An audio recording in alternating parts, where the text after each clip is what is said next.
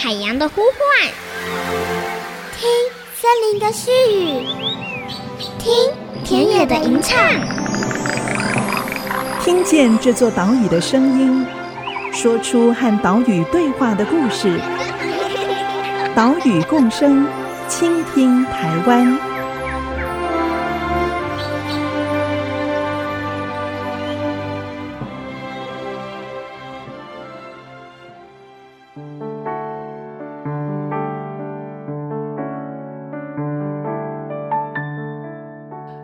大家好，欢迎收听岛屿共生，倾听台湾，我是袁长杰。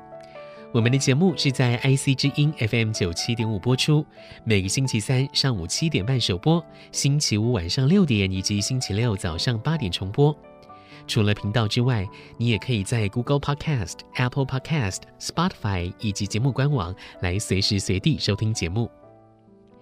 明天呢是四月二十二号，啊，是世界地球日。就在这个时候啊，我们台湾正在为水资源苦恼。去年底开始，桃竹苗先宣布停灌休耕，啊，当时稻米生长还在抽穗期。接着，嘉南地区、台中、竹苗、桃园地区又陆陆续续宣布今年一起做停灌。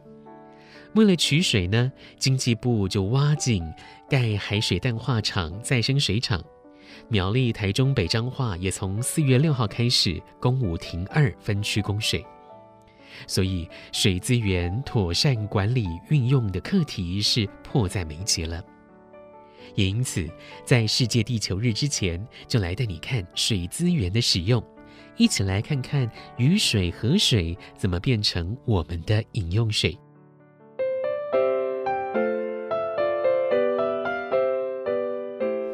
我们现在前面的这个水泥这个横的把整条溪挡住的这个结构呢，就是上平拦河堰。大家现在现在在我身边的是台湾干净水行动联盟的秘书长南光远秘书长，秘书长好。呃，袁先生你好。今天我们一起参加了联盟所举办的头前溪走读活动。为什么联盟会举办这样的一个走读活动呢？呃，因为我们联盟当初成立的起源，就是我们发现到新竹头前溪的水域，我们饮用的水有遭受到污染，所以我们这个走读的设计，其实就是让我们从整个头前溪流域的上游去看我们上游取水的位置，然后再到我们中游有工业废水流入头前溪，再到我们的呃取水口的位置，我们希望借由实地的走踏，让来参加的民众可以真实的理解到我们饮水的困境，还有大家试图来集体想出一些方法来改善我们饮水。所以今天的走读活动也蛮特别的哦。平常的走读我们都是靠双脚，但是今天的走读我们必须靠着车子来移动哦。因为今天移动的距离蛮长的哦，从一开始的竹东，然后到琼林，现在到竹北嘛啊，所以选择这一些点是有它的意义存在的哈。是，嗯。对，因为我们今天一开始的去的地方是叫做竹东上品的蓝河堰，那在蓝河堰的地方就有大量的品质比较好的水被拦截取用，然后流到宝山跟宝二水库，提供给我们新竹的科技产业使用。那我们今天去到的第二个点是在琼林的鹿寮坑溪，在那边有一些工业废水的排入。所以我们担心这些排入废水当中会有含有重金属，会影响到我们中下游饮用水的安全。第三个点，我们来到了竹北的家屋的排放口。那因为科技业的发展，然后加上高铁站的设立，竹北的六家地区在过去二十年成为一个非常新兴的都市发展区。但是在这个发展的过程当中，我们污水下水道的建置并没有非常的完善，所以。我们许多的家庭污水是又直接回流到我们的自然河道当中。那今天我们来到第三个点，我们实际上就会看到这片家庭污水非常的浑浊。那氨氮的含量，也就是我们家庭里面的生活污水当中含有的粪便、尿液的含量也非常的高。所以这个就是我们在发展过程当中没有考量到，我们那一些看不到的基础建设也是非常的重要。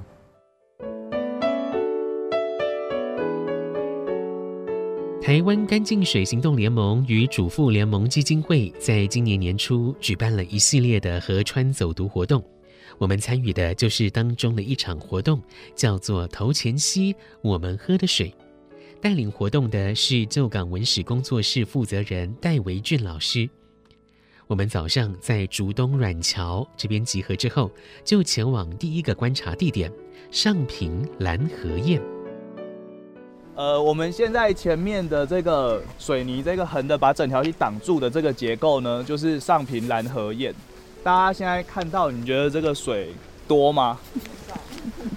很少哈。那它水比较集中在哪里？右边。水其实是比较集中在右边哈，而且都被水门挡住。它其实就是被我们取进来之后，就会进到宝山水库跟宝二水库，还有变成竹东圳的农业灌溉水。好，所以你现在看到就是在拦河堰下面的这些水，好，在河道上剩下的水，它就是真正会流进头前溪的水。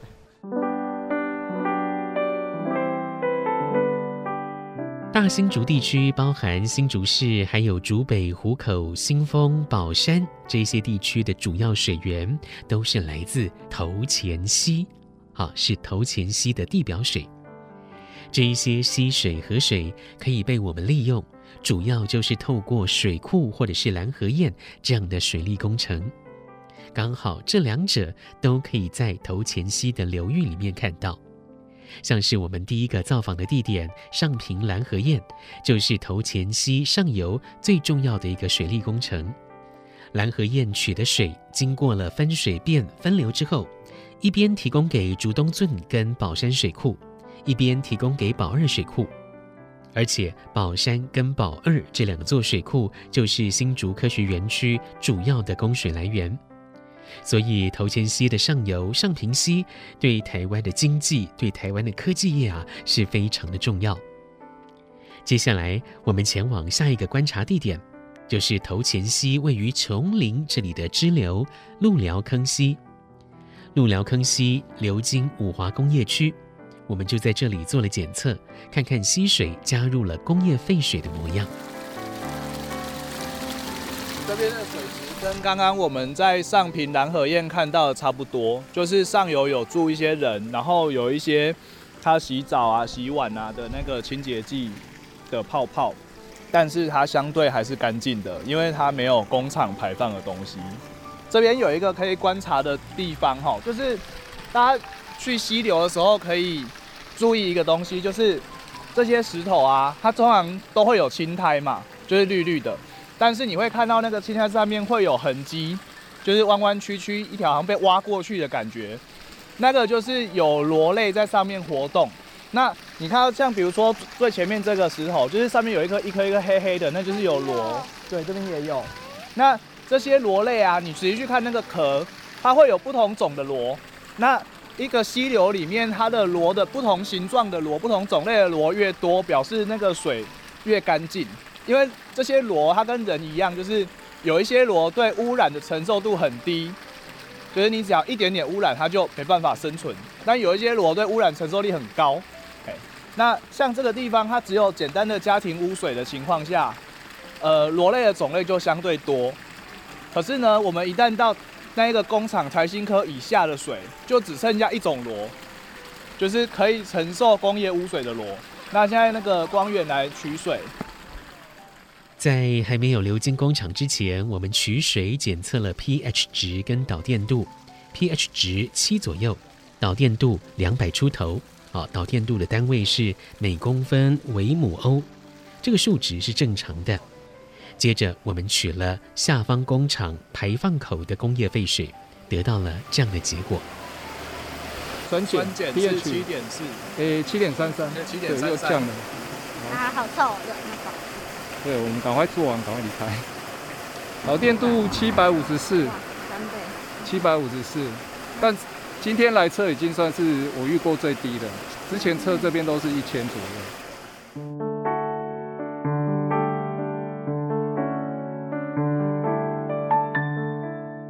为了要取得工厂废水，就必须忍受这个废水当中的药剂臭味，靠近排水口。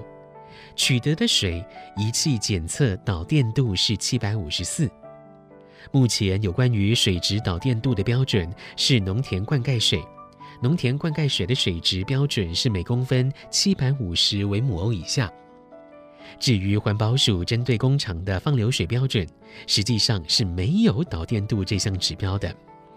通常导电度越高，就代表水中电解质含量越多，但未必是污染物质，未必是重金属。但是这个水体里面究竟有哪一些离子呢？有没有重金属呢？是不是对环境或对人体会有害呢？目前是无从得知。这应该是可以再继续来深入探究的问题。至于政府相关部门的监测，主要是透过导电度数字的一个趋势，哈，看看数字有没有突然上升或突然下降的情况，来进行追踪。好，我们稍待一下，在广告之后继续来了解头前溪水的变化过程。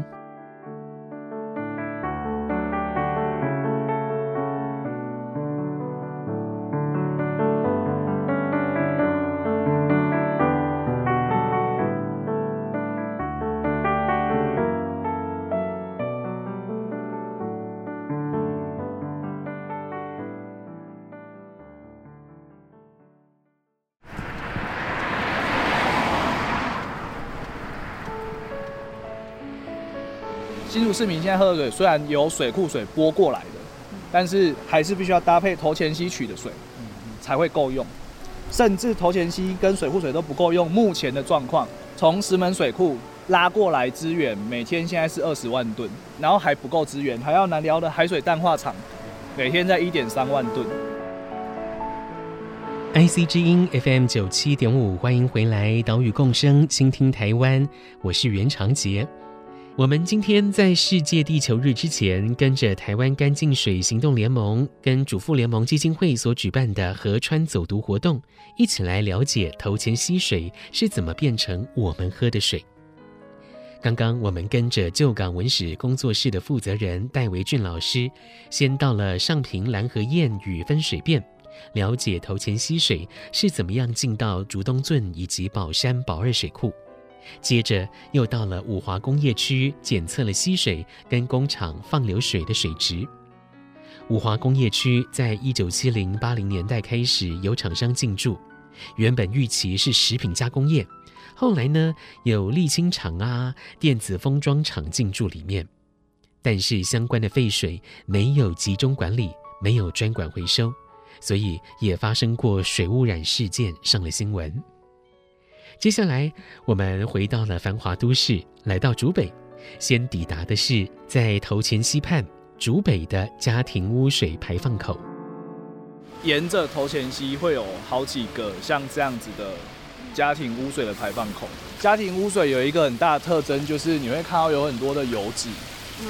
然后你现在看到那个咖啡色，然后黄色那种泡泡，那个已经有的已经没有泡泡，就是已经凝成一团这样啊。它就是界面活性剂吸收了大量的油污之后，它就变成像油一样结成这样子一片一片的。因为它这边等于是家庭污水集中出来嘛，所以就算这个水里面有可以消化那些油脂，那已经是煮菜的油脂嘛，就算它有可以消化油脂的细菌，但它也来不及消化太那么多。对，大家可以看到这个是我们做的那一个比对的板子，因为。每种试剂试纸的反应时间不一样，所以我们会从反应时间需要反应时间最长的氨氮开始做。不过我们今天在这边，我们就做两个，第一个就是氨氮，另外一个就是做那一个酸碱。我们有那一种简单的酸碱石水试纸，这个可以让小朋友来操作。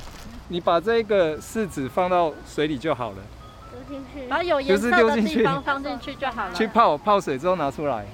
哦。好深哦，好，然后这个其实就是最简易的检测，然后我们再比对它上面从零到七，这边就是酸，那这里从七到十四，这边就是碱，然后我们比对这个颜色，对，这个颜色看起来比较七比较接近六的地方，对，那我们就会拍照做记录。那我们另外做的一个是氨氮。生活污水包括洗衣服、厨房、洗澡、上厕所产生的污水，里面有含氮有机物，在微生物的分解作用下就会产生氨氮，所以生活污水通常氨氮浓度是比较高的。今天的氨氮检测使用淀粉比色法，十分钟之后试剂的颜色就出现喽。今天看起来还好啦，在死而已。对对对，看起来还好。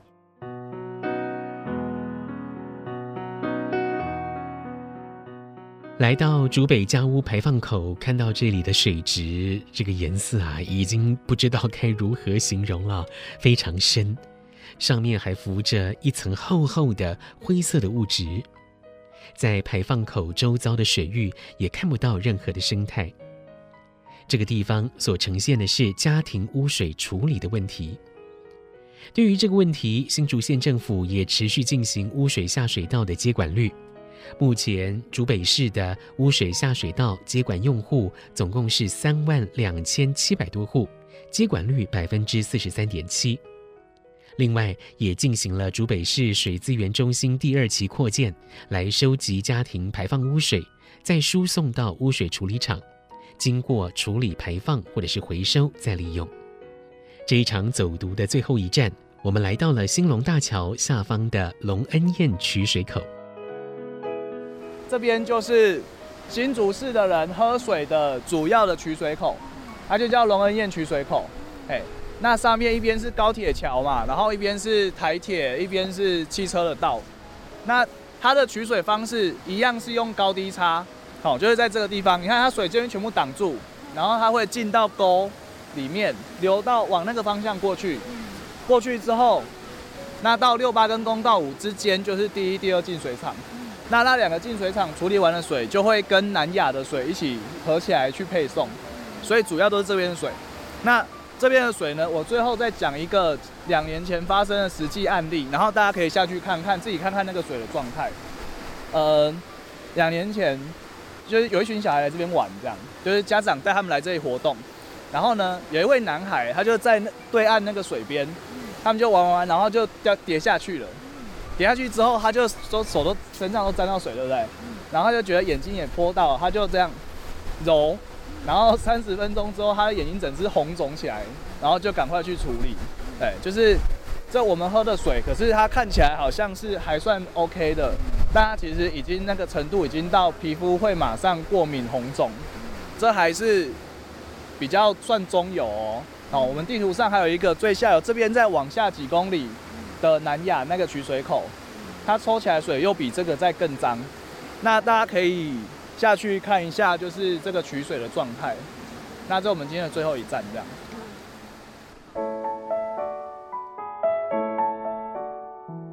因为降雨量少，河水不多，所以龙恩堰取水口旁边的豆腐岩是全部都露出来了。啊，有人笑说豆腐岩都变成豆腐干了。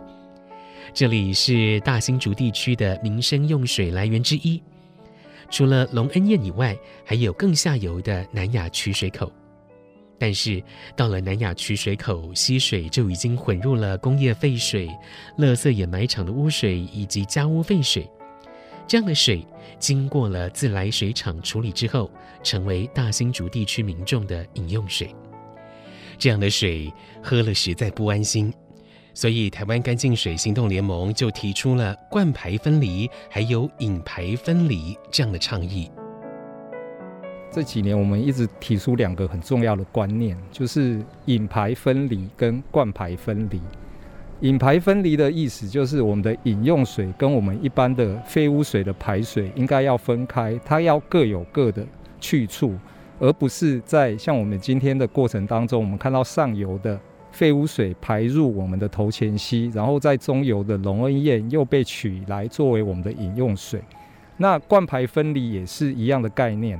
我们的头前溪其实也是我们农田灌溉的主要水源。那上游有污染的废污水，在中下游流入农田之后，当然就会对我们的作物的生长造成影响。所以，我们提倡的引排分离跟灌排分离，我们希望。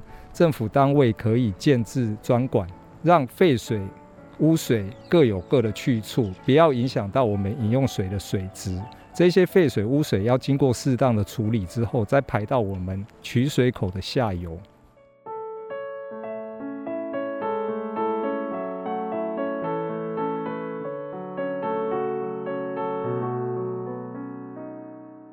今年八月二十八号法定公投日，除了很可能会举办反莱猪、珍爱藻礁这些公投案之外，新竹市也有一项地方公投展开啊，就是喝好水公投。主文是：您是否同意新竹市应订定废污水管理自治条例，明定工业废水、医疗废水以及其他事业废水和污水应以专管回收？不可排入饮用水取水口或者灌溉水取水口上游。不过，头前溪流经的不只是新竹市，还有新竹县。新竹县的喝好水公投目前是还在第一阶段联署。珍贵的水资源得来是非常不容易，需要大家一起来守护，一起来关心水资源政策。我们在下个礼拜要带你来看另外一条溪，是台南的二仁溪。这一条经过了废五金熔炼业污染的河川，在十多年的休养生息之后，现在的状态如何呢？好，下个礼拜岛屿共生，倾听台湾，再来告诉你。我们下个礼拜再见喽，拜拜。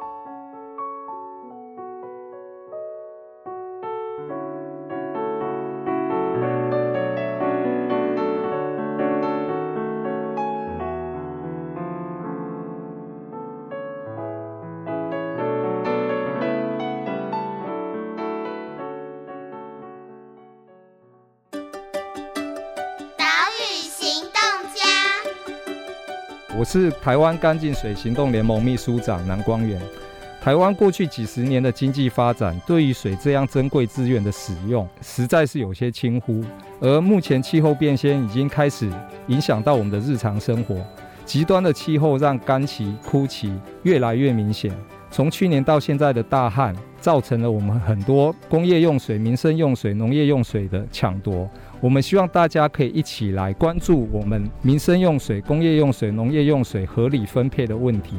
希望大家都可以一起来投入喝干净水的行动。